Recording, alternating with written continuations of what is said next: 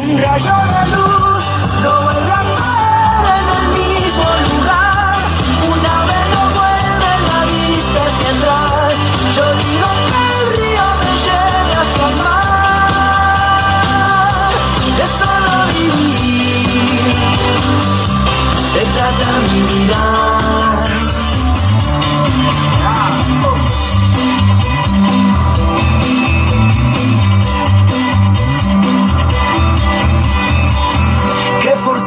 encontrarte. 10 en punto a la hora en todo el territorio nacional. Hola, ¿qué tal queridos amigos? Tengan todos ustedes muy buenos días. Comenzamos aquí una nueva edición, la tercera de esto que es, o se llama, La Voz del Chimiray aquí por la 100.3.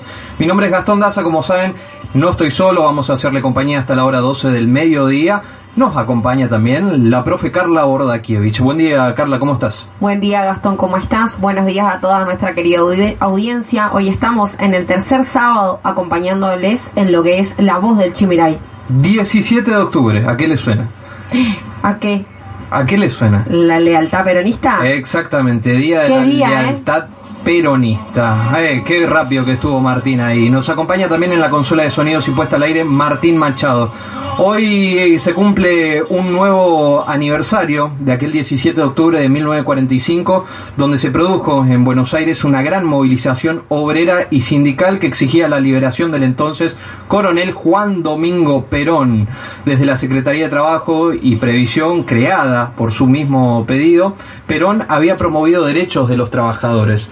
Ese día, una gran cantidad de manifestantes, en su mayoría provenientes del sur de la provincia de Buenos Aires, ocuparon el centro de la ciudad, especialmente en Plaza de Mayo, logrando así la libertad del prisionero, que al año siguiente Perón sería elegido como presidente de la nación.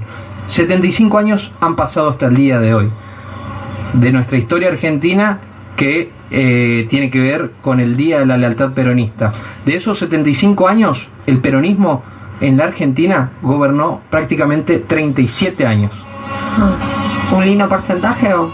El- en su gran mayoría ha gobernado Y ese eh, día el yo creo que se sigue respetando como ese en primer día, me parece, ¿no?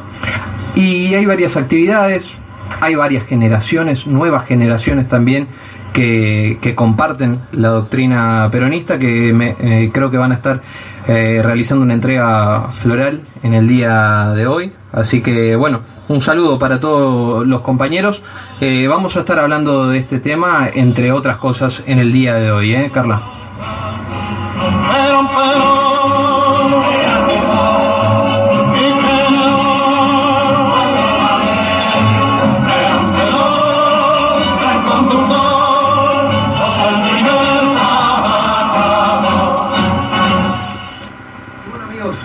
Bueno amigos, vamos a tener mucha información en el día de hoy, vamos a estar hablando sobre el peronismo, sobre todo el peronismo de aquella época, comparándolo con el peronismo de estos tiempos, o también por quienes se hacen llamar peronistas, ¿eh?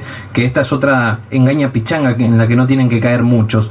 Vamos a tener un programa intenso, pueden comunicarse, enseguida te paso la lista de entrevistados, Carla, pero ¿a qué línea se pueden estar contactando con la radio? Bueno, como todos los sábados, nos pueden escribir, llamar o mandar audios al número 3758 40 4601. Bien, perfecto. ¿La temperatura, Carla, actual? Actualmente tenemos 25 grados, soleado y se espera un máximo de 31 grados para lo que es el día de hoy. Calor para la jornada y bueno, con novedades eh, respecto al COVID, eh, en este caso, el primer caso positivo en Apóstoles. Así es, eh, anoche se registró el primer caso de coronavirus en Apóstoles en un paciente masculino de 79 años de edad quien estuvo aproximadamente 48 horas internado en un sanatorio privado de nuestra ciudad y quien luego quien ingresó por un parte médico de insuficiencia renal y debido justamente a eh, las características de esta insuficiencia decidieron trasladarlo a un sanatorio privado de Posadas. Eh, hay muchos que se escandalizaron, todo. eh, hay que tener conciencia, hay que tomar los recaudos correspondientes, tomar las me- medidas de prevención, distanciamiento, higiene, pero es algo que iba a llegar. Es lo que te iba a decir, o sea, no estamos exentos. Creo que todos los meses eh, que hoy sea el primer caso es eh, una buena situación en cuanto a las situaciones de medida, pero tenemos que seguir cuidándonos. Como te comentaba, llegó al, al sanatorio privado de. Posadas, en donde Sí. le hicieron el hisopado de protocolo y le dio positivo. ¿Se estableció el vínculo?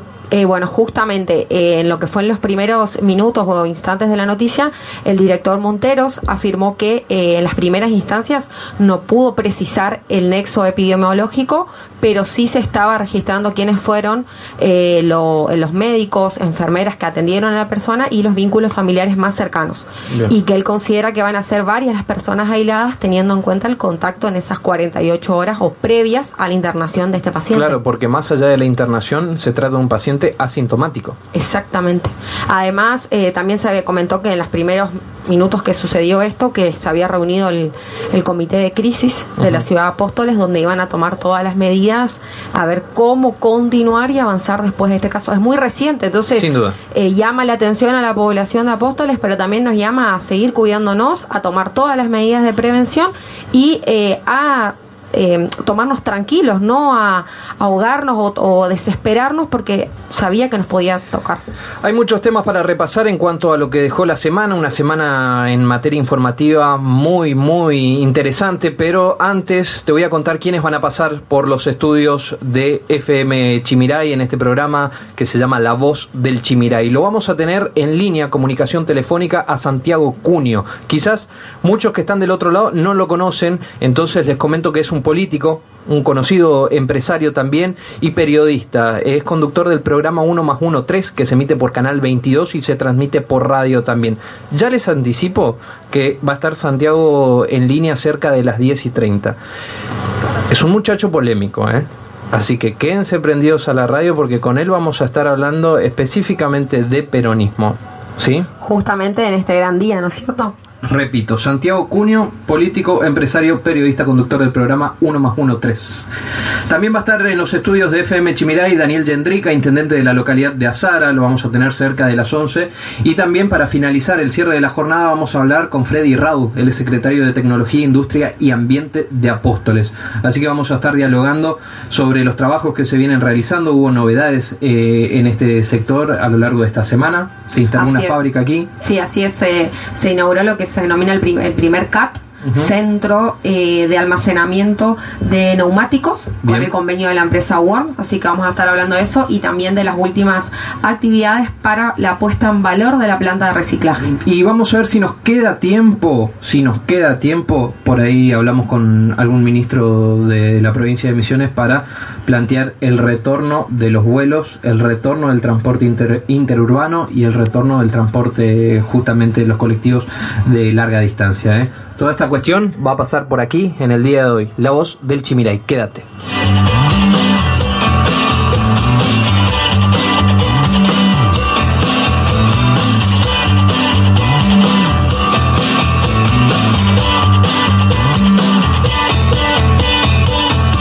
A menudo despierto y no encuentro el sentido. Aunque siempre me siento tan feliz de estar vivo. Cada tanto pregunto qué podría haber sido. Si tomaba otro rumbo y hacia otro destino. A veces tengo miedo de encontrarme solo y desnudo frente al espejo.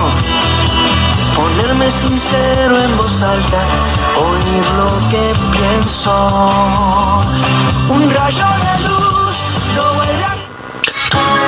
Estás escuchando La Voz del Chimiray, aquí en la 100.3. En la 100.3.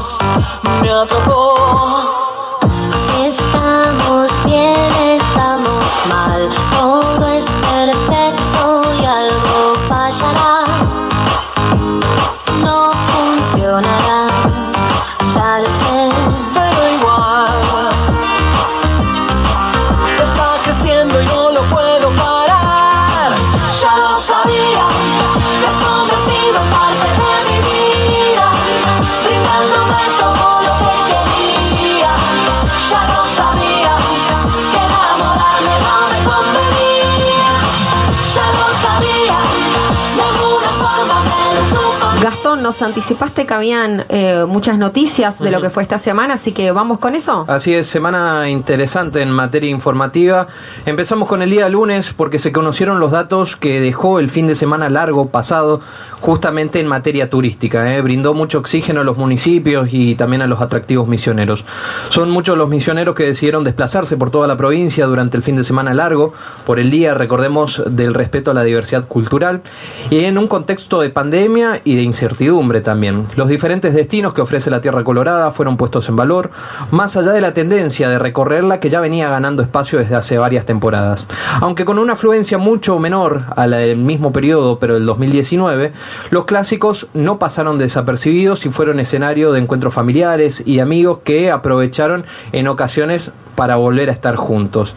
Y esto trajo polémica, enseguida te cuento por qué. Las cataratas del Iguazú, el Salto Berrondo en Parque Salto Encantado, fueron algunos de los lugares más visitados el pasado fin de semana de puro sol. Los números oficiales estiman que la ocupación hotelera en Misiones cerró con un 48% de este fin de semana. Y bueno, esto ayuda de a poco a recomponer el sector que ya venía hace varios meses paralizados y muy castigados, ¿no? Recordemos que hoteles de grandes dimensiones como los de Puerto Iguazú, los cinco estrellas, no están abiertos porque es pérdida trabajar con tan poca eh, cantidad de turistas. Bueno, de hecho también esto eh, el pasado domingo trascendió que en el salto del Moconá cerró a las 15 porque ya había cumplido el cupo máximo de 500 personas que está permitido. Sin embargo, tuvieron que dejar a aquellas personas que se trasladaron y se movilizaron hasta el lugar desde diferentes puntos de la provincia. También se observó cómo coparon una playa en San Ignacio sin respetar el protocolo de COVID-19 y esto es lo que te decía que desató la polémica. Se viralizó a través de las redes sociales algunas fotos en las que se veía un gran amontonamiento de personas a la costa del río Paraná en el predio Club del Río. Desde la gerencia, ¿sabes qué dijeron? Dijeron que la gente está en un espacio de ocio, que se relaja y que no toma en cuenta que estamos en una pandemia. Coincido, puede ser, sí, la responsabilidad primero la tenemos de forma individual, pero como establecimiento no te vas a hacer cargo de nada. Exactamente, además tenemos como que dos caras de una misma moneda. Tenés lo que pasó con el, salto de Moconá, que a las 15 horas cerró, dejando por ahí eh, a una gente con malestar, porque fue hasta allá y no pudo participar.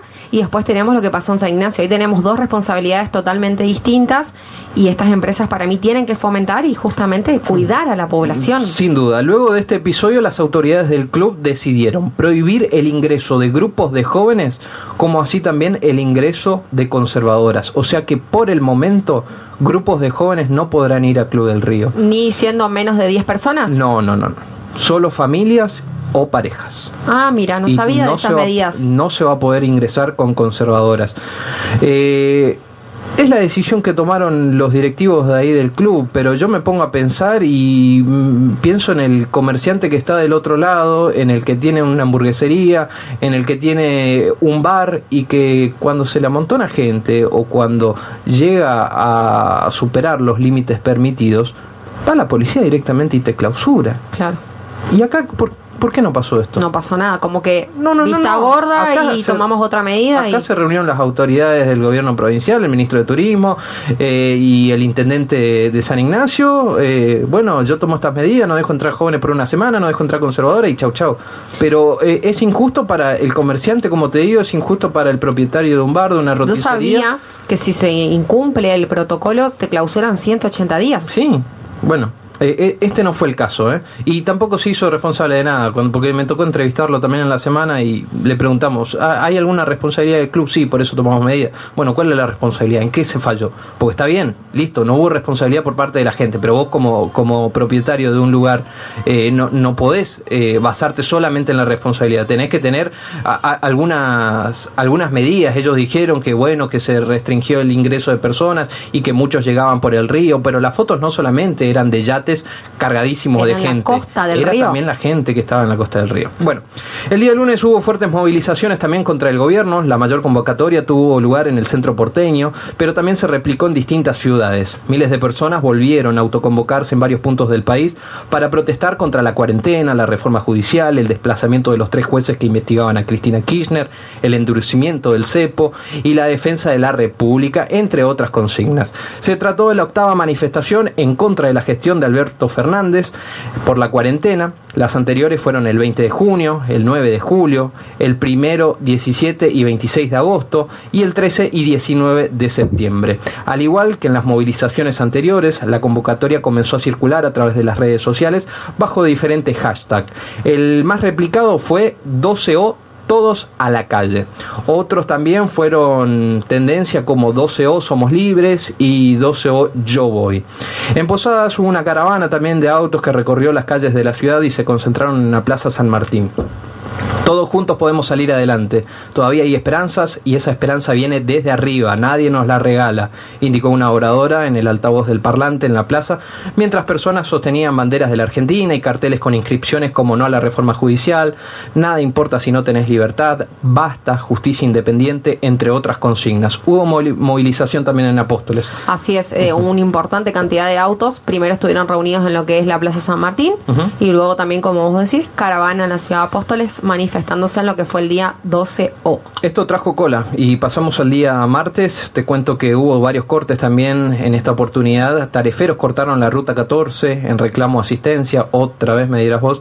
Bueno, son tareferos de Oberá que iniciaron un corte en la ruta 14 a la altura del kilómetro 13 en reclamo de asistencia social. Semanas atrás habían viajado a Posadas a solicitar la entrega de herramientas de trabajo y alimentos para merenderos que tienen en la localidad. A pesar del compromiso por parte de las autoridades que lo atendieron a ese pedido, los manifestantes indicaron que hasta el momento no recibieron nada de la ayuda prometida. ¿Sí? ¿Puede ser que sean las mismas personas que cortaron ayer la ruta Oberá? Donde los camioneros manifestaron Sí, inestabilidad. porque después eh, creo que quedaron a acampar también. Por eso digo, eran unas 10, 15 personas y ahí donde los camioneros con gendarmería estaban y los camioneros manifestaron que ya estaban cansados, agotados de esta situación y que justamente querían seguir trabajando y, transportando lo que llevan, ¿no es cierto? Bien, eh, esto pasó el día martes y también se conoció que mermó la producción en las chacras de Misiones producto de la sequía. Es algo que ya lo anticipábamos, ¿no? La falta de lluvia que preocupa a los productores de la provincia y hay muchas pérdidas que se están ocasionando en las chacras. En este contexto, el referente de Feria Franca de la zona centro, Eugenio Casalava, indicó que debido a la falta de lluvias se sentirán faltantes de hoja verde. Hace dos meses que no llueve, bueno, esta semana cayeron un par de gotas y no tiene pinta de que lloverá, manifestó. Estamos plantando zapallo, pepino, sandía, melón y se está regando a mano porque la manguera gotea pero no va para regar una plantación. Entonces se utilizan también regaderas pero no se lleva a cubrir todo, ma- manifestó. Aparte, siempre se está regando de a poco para mantener las plantas que florecen antes de tiempo justamente por el calor y la falta de agua, detalló. Bueno, justamente se anunciaba lluvia para hoy, mañana, 90% y ahora, según las últimas condiciones climáticas, de que se estabilizó el tiempo y que no va a llover. Mm. Así que hay que continuar con el riego a mano. Mi- Mira este dato que tiró Casalava que es muy interesante. Históricamente se veía una sequía cada siete años. Era cíclica. Cada siete años más o menos tenías un episodio como este. Como la sequía ahora. Ajá. ¿Qué manifestó? Que ahora, sin embargo, se ve más seguido, cada cinco, cada cuatro, cada tres años. Y esto justamente provoca muchas pérdidas en la producción y ya se empezaron a notar algunos faltantes, eh, específicamente en, en lechuga, por ejemplo, en acelga, en todos los productos que tienen que ver con hoja. Las verduras y frutas del verano. Sí. Fíjate lo que es melón, sandía, que se está plantando, pepino, que hay que ver si se va a poder cosechar y que llega a buen puerto para el verano. Bueno, a nivel nacional, eh, el día martes se basó en, en la marcha y hubo muchas declaraciones, entre ellas muy polémicas. Empezamos por la de San- Santiaguito Cafiero, el jefe de gabinete, que eh, relativizó la marcha del 12O y manifestó, no son gente ni el pueblo, la Argentina es más grande. Eso dijo Santiago Cafiero. Como que ese grupo no representa a la Argentina. Ajá. No son la grupo- gente ni el pueblo. La Argentina es más grande, dijo. El jefe de gabinete, Santiago Cafiero, intentó minimizar este martes el banderazo del 12O en rechazo al gobierno de Alberto Fernández y Cristina Kirchner.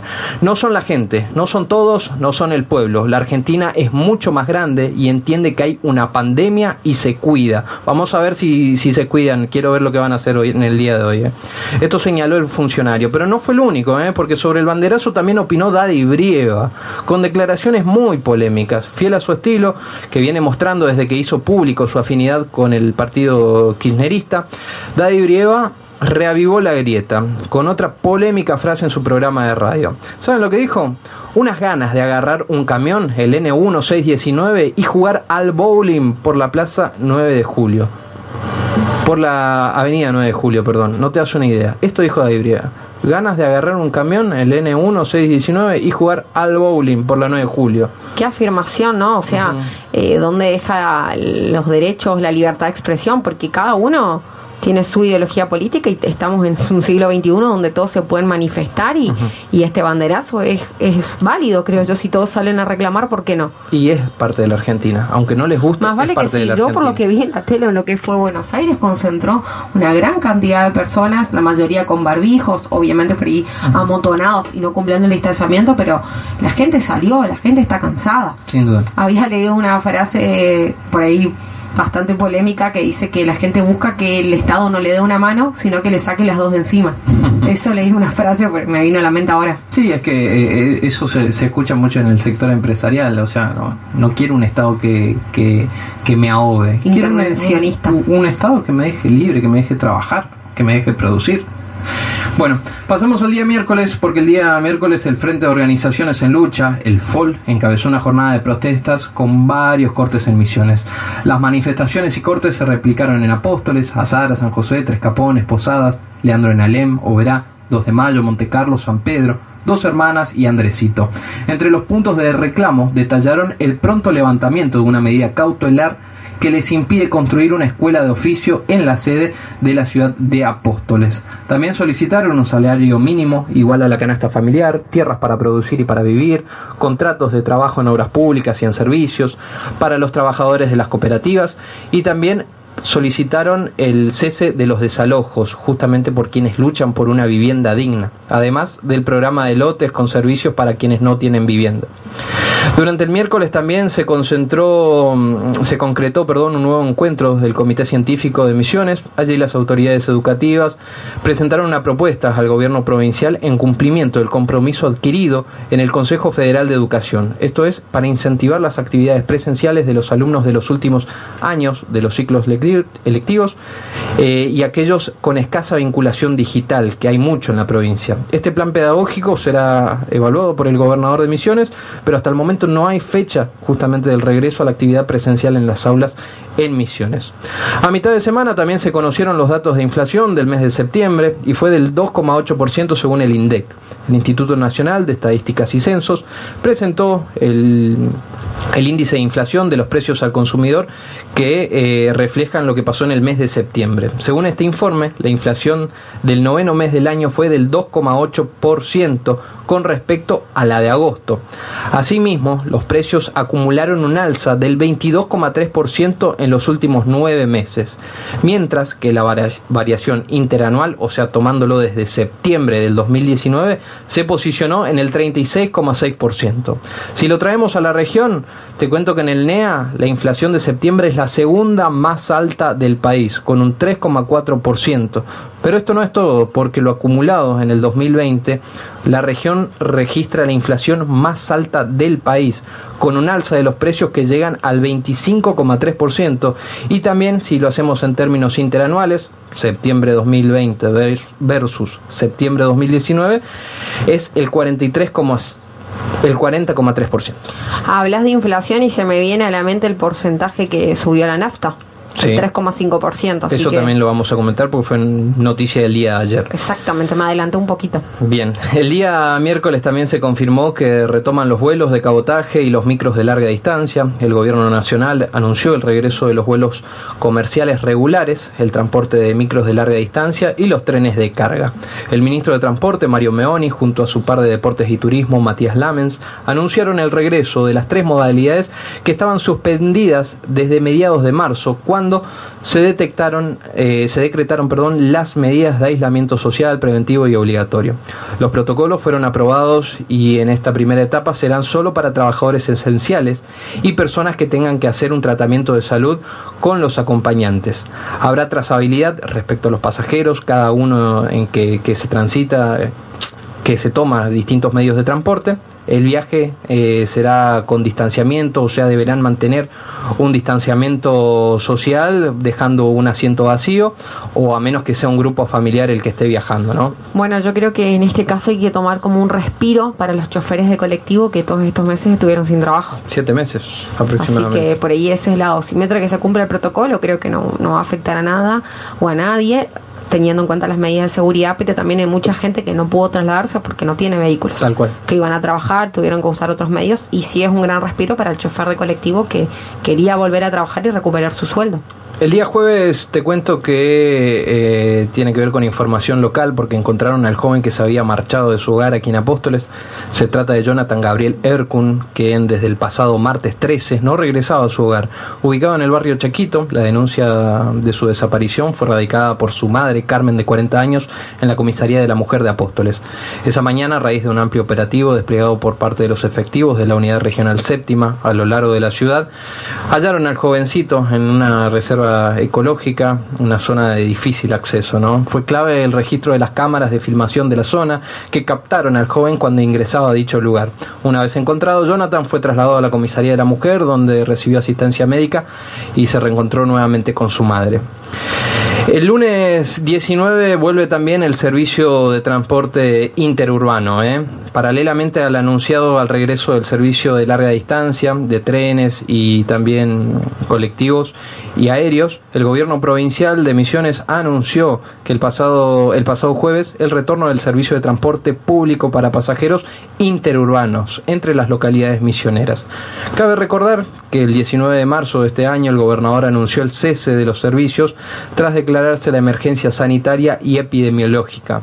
Entonces se suspendieron muchas de estas actividades justamente por la puesta en vigencia del DNU de aislamiento obligatorio por la pandemia COVID-19, pero confirmado. Paralelamente, como vuelven los aviones, los trenes y los micros de larga distancia, vuelve el transporte interurbano en la provincia de Misiones. Bueno, también se conoció que disminuyeron los puestos de trabajo eh, de forma interanual, disminuyeron un 16,8%.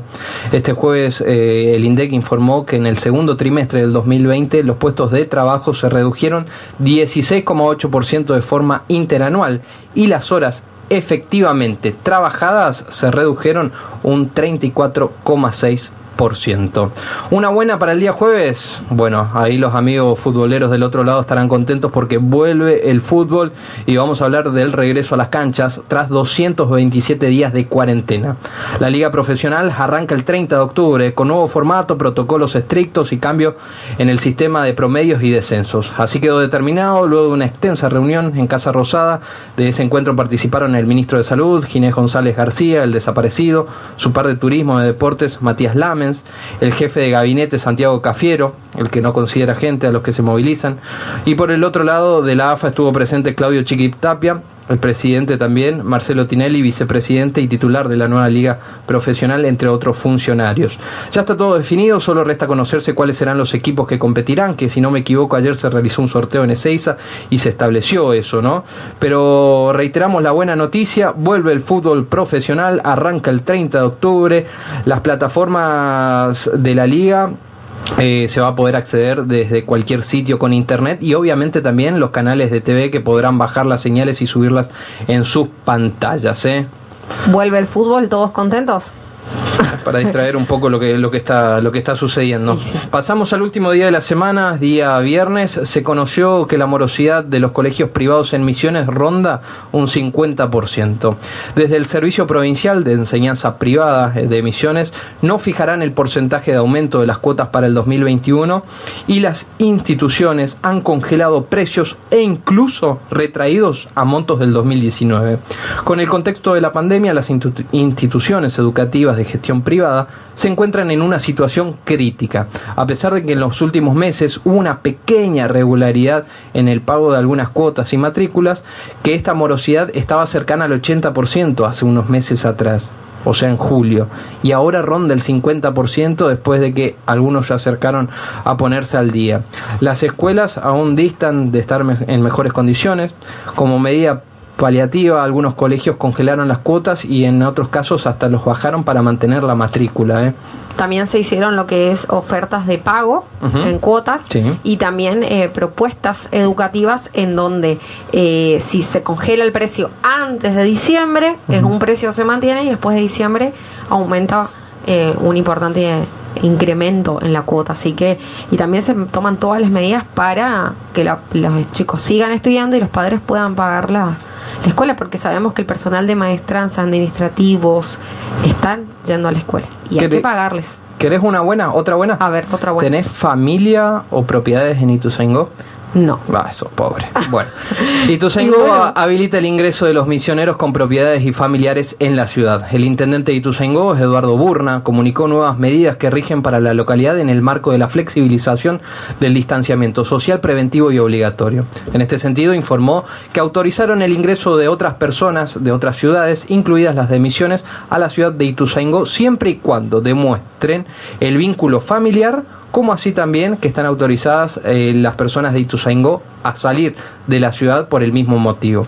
Asimismo, por este fin de semana, los misioneros que puedan demostrar la titularidad de una propiedad en la ciudad correntina de Ituzaingó o que tienen familiares allí, podrán pasar el sábado y el domingo. Me parece que tengo una tía en. Ah, bueno, ahí lo encontraste, ¿viste? Recordando, a ver, el Bueno. vínculo familiar.